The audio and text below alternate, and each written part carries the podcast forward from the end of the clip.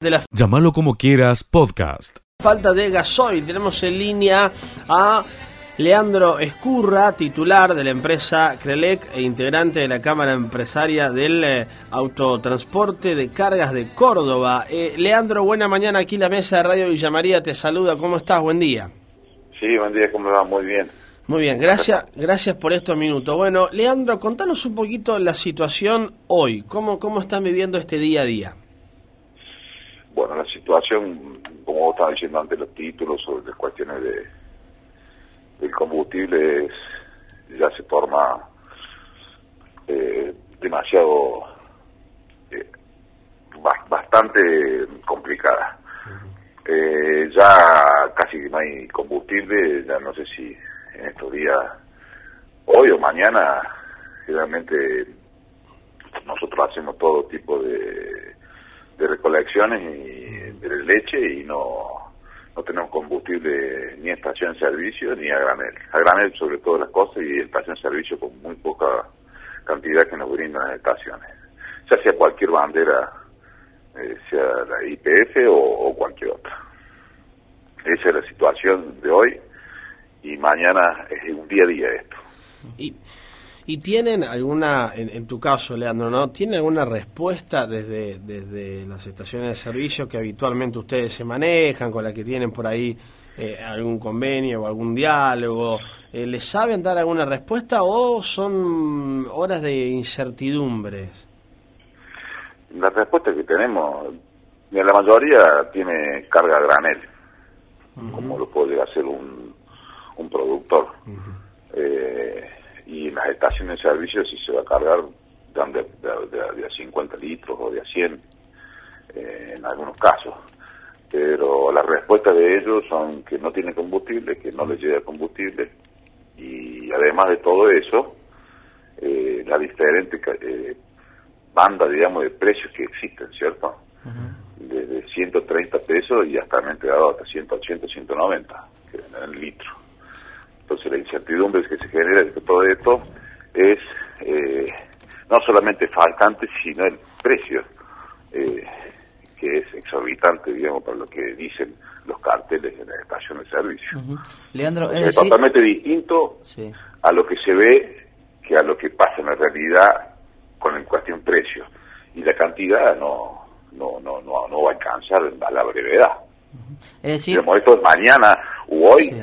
Hay, hay gente que a lo mejor no va a tener combustible para salir a recolectar la leche. bueno, esa era la pregunta, ¿no? Si efectivamente está en peligro el, el acarreo de, de leche. Efectivamente, esto es un riesgo cierto para, para las próximas horas. Sí, sí, definitivamente. Eh, esa es nuestra gran preocu- preocupación. Digamos, eh, a nivel nacional, nosotros pertenecemos a la FADEAC y se están haciendo reclamos ya hace dos semanas. Esto empezó en octubre, empezó este, eh, hace, desde que se ve acá en los medios. Eh, empezó en octubre con, con faltantes, con precios distintos de mayorista de lo que dice el surtidor, siempre con, con, con márgenes mayores a lo que a lo que dice eh, cada petrolera. Eh, tenemos eh, diferentes matices y ahora se agrava con, con, con el faltante de este principal insumo que tenemos nosotros, ¿cierto? no pueden salir circular los camiones. Y después de esto, seguramente que no llegará productos a, a góndola también. También la industria va a tener serios problemas para, para poder también sacar su producto final. Eh, ayer IPF emitió un comunicado en el cual asegura justamente la provisión de gasoil para este mes de abril y mayo. Inclusive dijo que va a importar más gasoil. Este mensaje, ¿cómo, cómo lo toman? Eh, ¿Crees que esto efectivamente se, se va a cumplir o, o es simplemente llevar un poco de calma ante tanta incertidumbre? Lo, que tenemos conocimiento nosotros es que se ha hecho una licitación del combustible del exterior y es que ha quedado nula. O sea que, no sé de dónde, eh, digamos, aproximadamente el 30% del combustible se importa. Y no sé de dónde, de dónde lo van a sacar si hace una licitación y no, y no viene combustible. Eh, yo sinceramente dicen que, y he escuchado lo mismo que decís vos y de las estaciones eh, oficiales dicen eso, pero no, no tenemos la misma respuesta. Y como te digo, y si tienen un poco de combustible, lo peor de todo es que es un precio exorbitante. O sea, que la incertidumbre que se genera a cada transportista eh, para poder saber cómo hacemos nosotros después para hacer el traslado de ese incremento a, los precios de nuestro servicio. Eh, o sea, es, compleja la situación que agrava todo tipo de, digamos, de, poder trabajar. Eh, esto hace, creo que en el 16 de marzo hubo alguna situación similar en España eh, y el transporte paró durante 10 días pero no era por faltante, sino por una suba exorbitante de precio. Eh, acá en, Argentina se viene con una situación económica que ya eh, está muy agotada en cuestiones inflacionarias y, no se ha llegado a esos términos, nunca se llegará, creo, a eso. Pero el, general del transportista tiene eh, sensaciones de, de mucha incertidumbre que no, sabe qué hacer.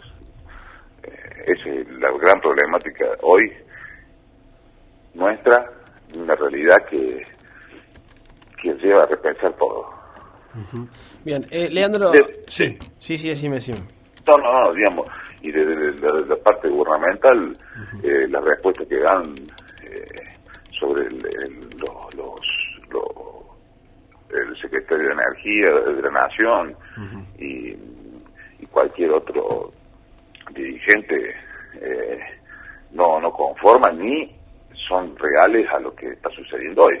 Digo, la necesidad es urgente, es urgente de ese insumo a un precio razonable y que sea uniforme para todo el mundo. Además tenemos grandes diferencias de precios entre Buenos Aires, Córdoba, Santa Fe, Ríos, en, en toda la cuenca láctea tenemos una, un diferencial de precios entre provincias muy grande y entre ciudades también.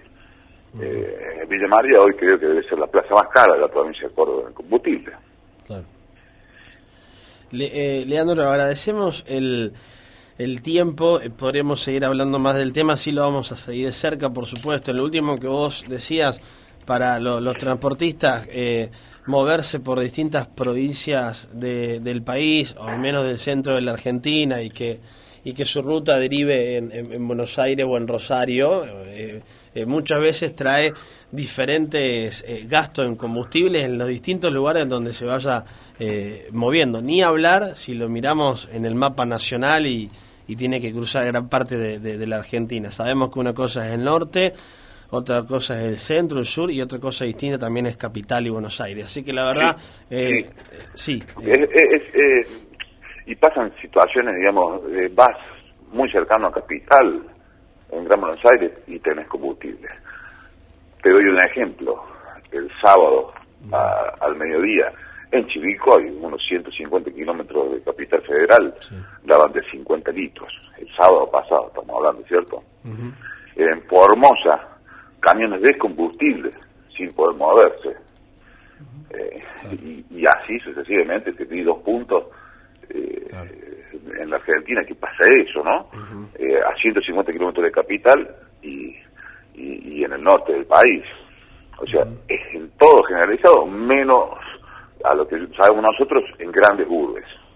¿Cierto? Que hay un poco de combustible y a lo mejor el, común de la gente que no es un usuario de, grandes volúmenes no tiene los inconvenientes. El problema está en la producción y en el servicio de transporte y de logística. Eh, y en el campo y nosotros la, la, particularidad de que tenemos que salir todos los días del año, eh, cualquier día, a hacer la recolección de leche. Eh, realmente la situación es gravísima. Seguí escuchando lo mejor de llamarlo como quiera. Álvaro Ríos Roca, ex ministro de Hidrocarburos de Bolivia. Eh, Álvaro, gracias por recibirnos en la mesa de AM 930 Radio Villa María. Te da la bienvenida. ¿Cómo estás? Buen día. Leo, muy buenos días y bueno, atento a tus preguntas para para hablar sobre este ingrato asunto del gas, diría yo. exacto. Bueno, aquí estamos con Martín, con Abigail, con la mesa eh, de trabajo en la mañana de hoy. Eh, los presidentes, tanto sea de nuestro país como de Bolivia, eh, ya tendrían todo definido para la, la firma de este acuerdo que en teoría permitiría contar a la Argentina con 16 millones de metros cúbicos eh, diarios. Bueno, esto es así por un lado, ¿qué novedades hay al, al, al, respecto y por qué en todo caso se demoró tanto también esta, esta negociación entre, entre ambos países? A ver, eh, el tema el tema ha pasado a un tema político y creo que se ha debido involucrar a la empresa Petrobras de Brasil también a nivel político. Esto comento porque la capacidad, ustedes saben que la, que la, la producción de Bolivia está de ¿no? El año 2014 producíamos 61 millones de metros cúbicos día y en este momento la capacidad de producción de Bolivia es de 42 y medio millones de metros cúbicos día, no hay más. Un mes más, eh, no sé, dos meses más, un mes más, podemos elevar la producción alrededor de 2 millones de metros cúbicos adicionales, con lo cual estaríamos alrededor de 44.5, ¿no? Si a eso yo le quito 14 que necesita Bolivia, entonces me quedo con, con 30 eh, y, y, si, y si le tengo que mandar al Brasil los 20, pues no me alcanza para los 16 que comentan los presidentes o que van a firmar.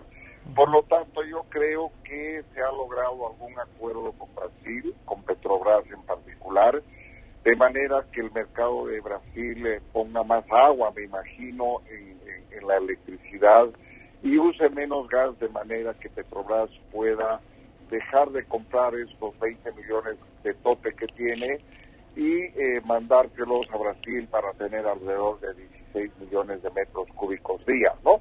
Entonces Bolivia podría enviar hasta 12 más o menos y luego los cuatro estimo yo que deberían ser reducidos del contrato máximo que se tiene con Brasil, que está permitido porque el, el, el take or pay eh, de Brasil es 14 eh, millones de metros cúbicos día y no 20. Entonces, eh, esto creo que es lo que ha pasado, creo que la negociación ha tardado por esta razón, se ha tenido que involucrar, involucrar a Bolivia, porque en realidad Bolivia está destinando el próximo año vamos a tener menos y menos y menos, y por eso es que es tan importante que la Argentina por fin construya los ductos que tiene que hacer, el, el gasoducto Néstor Kirchner, y otros ramales y la reversión del, gasoducto TGN es importantísima porque en dos, tres años más la producción de Bolivia va a ser incluso menor.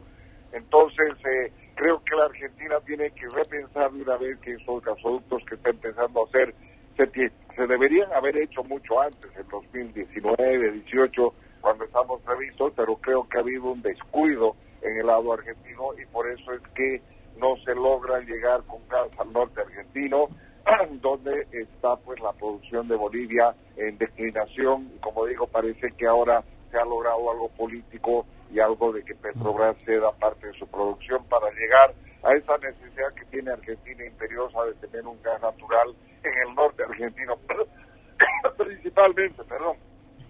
Eso es un poquito la parte técnica que les puedo contar Álvaro. parte del suministro desde Bolivia. Álvaro. sí. eh, decir... Adelante, No hay problema, no hay problema. Respire tranquilo. Eh, decíamos eh, que la situación en Vaca Muerta, con las inversiones allí en Neuquén, Argentina, en el plazo de 3, 4, 5 años, podría resolver definitivamente justamente la escasez de gas que tiene, sobre todo para afrontar los meses de invierno?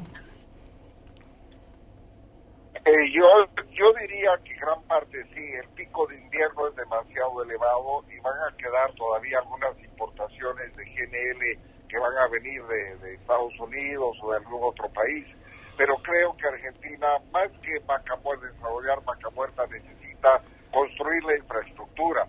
Todos los gasoductos que van hacia Buenos Aires, en ciertas, ciertas otras localidades con el gasoducto Néstor Kirchner, y luego entrar la segunda fase que prevé la reversión de DGN.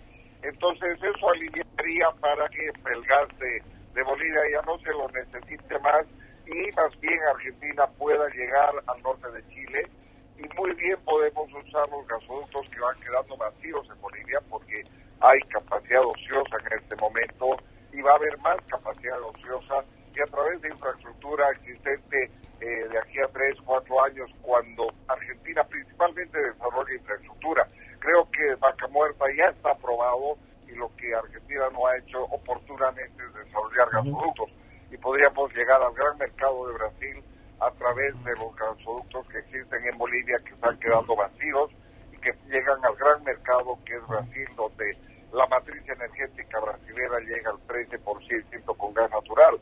Hay que llevarla al 30%. Eso es un gran mercado que debería aprovechar uh, vaca muerta a través de los gasoductos que tiene Bolivia. La gran diferencia entre Bolivia y Argentina es que Bolivia, si hace exploración, tiene que ir a descubrir un yacimiento. No hay la certeza. En cambio, Vaca Muerta es un shale. que usted ya lo tiene básicamente descubierto y lo único que hay que hacer es producirlo.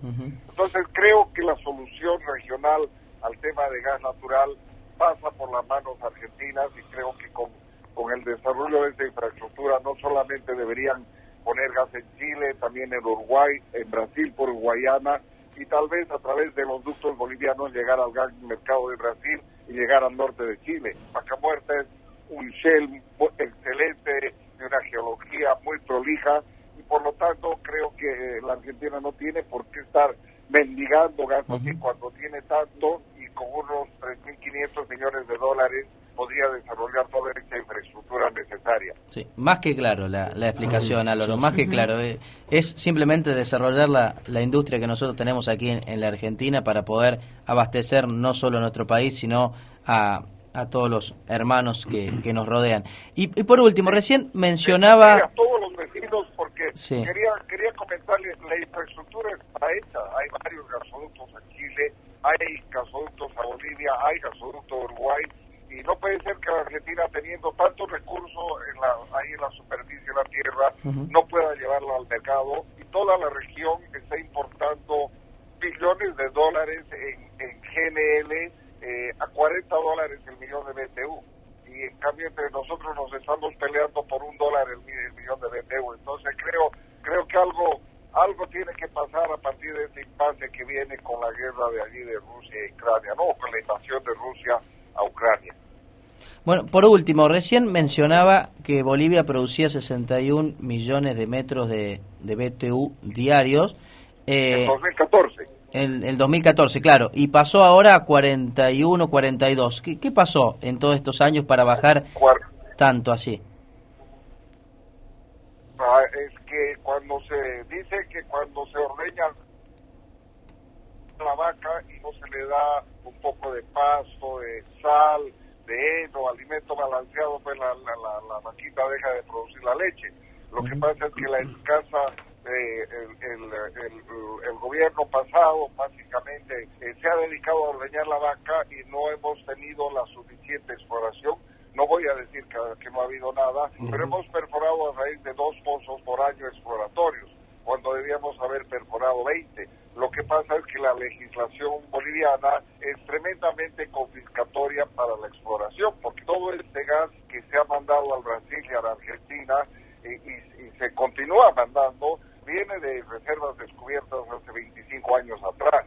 Entonces, cuando se ordeña la vaquita, no se le da eh, lo necesario para que produzca más leche, pues se seca la, la, la producción de leche. Y eso es lo que nos ha pasado. Claro. Encima de, de tener un, un marco confiscatorio, yo diría un sistema impositivo tremendamente elevado, por ejemplo, la Argentina creo que tiene 17% de regalías. En Bolivia la regalía es 50% mínimo. Y en segunda instancia también pasa el mismo efecto que en Argentina, que hay que subsidiar al gas y hay que subsidiar al petróleo. Entonces te remuneran 27 dólares el barril y te remuneran un dólar el millón de BTU. Con este contexto eh, eh, no hay posibilidad de hacer exploración y peor masiva, ¿no? Entonces el, eh, Bolivia tiene que hacer un ajuste a su sistema de hidrocarburo, caso contrario vamos a comenzar a importar gas natural de la Argentina allí por el año 2031-2032. Seguí escuchando lo mejor de llamarlo como quieras. Suma con nosotros a la mesa de trabajo Diego Lombeck, biólogo, investigador y profesor de la Universidad Nacional de Quilmes. Diego, queremos aprovechar estos minutos con vos aquí en la mañana. Antes que nada, buen día. Contanos un poco en detalle eh, eh, toda esta novedad sobre el uso horario de la Argentina. ¿Estamos eh, correctamente usando nuestro uso horario? ¿Esto debería ser de otra manera? A ver, vamos con los detalles. ¿Qué tal? Buen día. Buen día. Mira, hace tiempo venimos nosotros charlando desde la ciencia, desde la perspectiva cronobiológica que nosotros estudiamos, que tenemos que estar mucho más alineados con el día solar. ¿Cómo hacemos para, para esto? Hay muchas cosas. Primero los horarios de los trabajos, de la escuela, de la cena, pero también en qué momento sale el sol y se pone el sol. Eso es algo geográfico, obviamente no lo podemos modificar, pero lo que sí podemos modificar es el uso horario en el cual se establece un país. Eso es una convención, una convención que Argentina adhirió en 1920 y a las distintas regiones del planeta le toca un uso horario con el meridiano de Greenwich como referencia, como cero. Cuando nosotros nos adherimos, nos adherimos como uso horario menos cuatro, o sea, cuatro horas al oeste de Greenwich. Que es la hora correcta, es la hora geográficamente correcta para la enorme mayoría del territorio del país. Incluso hay una franja, la franja más del oeste, que debiera estar en menos cinco, pero menos cuatro está muy bien realmente. Después empezaron a haber cambios, ¿sí? Empezaron a haber cambios de horario de verano, de invierno, pasamos a menos tres, o sea, tres horas al oeste de Greenwich, que es más o menos estar en la punta de Brasil, y en un momento, con cambio de verano, pasamos a menos dos, que es estar en el medio del Océano Atlántico, básicamente. Por suerte no se alterna más entre verano e invierno porque no tiene grandes ventajas, pero nos quedamos en menos tres. ¿sí? Esto hace que para, sobre todo en invierno, pero en buena parte del país y buena parte del año, se amanezca demasiado temprano, si se amanece en un momento en el cual claramente no hay luz y salís a trabajar o salís a la escuela y por un buen rato no ves luz. Y esa luz es importantísima para sincronizar el reloj biológico, para dormir mejor, para estar más alerta, para tener menos accidentes. Entonces lo que nosotros proponemos es discutir esto provincial y nacionalmente. Ayer nos llamaron de la Cámara de Diputados de Mendoza, que obviamente es una de las provincias que más interesada está en esto, todas las provincias cordilleranas, pero lo que yo acá opinando, no tanto como científico, más como ciudadano, no estaría bueno que fuera una o dos provincias las que cambiaran la hora. Es una discusión que hay que hacer a nivel nacional. Sí, en Estados Unidos, por ejemplo, sí hay distintos usos horarios, Diego, ¿no? Sí, Estados Unidos es muy ancho, ¿sí? tiene cuatro usos horarios, cada vez que vos tenés que hablar con alguien o hacer una reunión tenés que fijarte en cuál. Argentina es ancha, ¿sí? daría como para pensar en dos usos horarios, pero realmente los problemas de logística, sociales, económicos, de diría, me parece serían demasiado complicados. Con lo cual, estando en un uso horario de menos cuatro, estaríamos fenómenos. Bien, es decir, en este momento estamos en las 8 8 y y 20. 19, 8 y 20. ¿Qué hora debería ser en realidad? Bueno, ahora a ser las 8 y 19, cosa de que la, la gente está entrando al colegio a trabajar y hay muchísima más luz. No, son las 8 y Son 19. las 8 y 20. Ah, ah, per- perdón, entonces, no, claro, entonces tendríamos que estar en este momento En un horario donde es más temprano y hay un montón de luz, las 7 y 20. 7 y 20. Es decir, una hora Una hora atrás, menos. Una hora atrás. ¿Y qué respuestas han tenido qué, eh, en los diálogos informales con las autoridades nacionales? ¿Qué, les han manifestado respecto a esta iniciativa? Bueno, lo- los horarios sociales son un ancla, ¿sí? un ancla en el cual se mueve toda la sociedad, el transporte, el trabajo de los padres, la escuela de los chicos, lo cual no es fácil esta discusión, hay que darla con cuidado y con todos los actores consensuándolo. Nosotros hace mucho venimos trabajando en esto y también en el horario de la escuela secundaria, que es excesivamente temprano, con lo cual los chicos duermen menos de lo que debieran. Alguna vez hubo una, una consulta por parte del Congreso Nacional hace varios años, pero bueno, quedó en eso, quedó en una consulta. Como te decía, las provincias cordilleranas chochas con este cambio, sí, porque realmente afecta muchísimo a la salud y a la economía. Ahora es, queremos ver si esto dispara también un debate a nivel nacional con la consecuencia de tenga, ¿sí? Si vemos que hacemos las cuentas, hacemos las cuentas de ahorro energético, las cuentas de horas de luz y en promedio no nos da, bueno, nos quedaremos en menos tres, pero tenemos que darnos esa discusión. Bien, eh, Diego, por último, agradeciendo el, el tiempo. En el caso que pensemos que esta discusión pueda eh, prosperar y que se avance en, en, en esto, ¿es fácil llevarlo a, a la práctica? Si lo haces única vez y no empezás a alternar, sí. Es un cambio muy grande, claramente. El problema es cuando alternás. Si vos te parece alternar una hora de horario de, verano o de invierno, no pasa nada. Bueno, sí pasa. La semana siguiente a que vos cambiás la hora, hay más accidentes de tránsito, hay más internaciones por cuestiones cardiovasculares y la gente está todavía un poco confundida. Si vos lo haces una vez, sí, vas a tener esa semana la gente todavía no va a entender bien qué hora es, a qué hora sale el sol, a qué hora que me pongo. Pero después de eso ya quedaríamos establecidos en la hora que nos corresponde. Llámalo como quieras, podcast.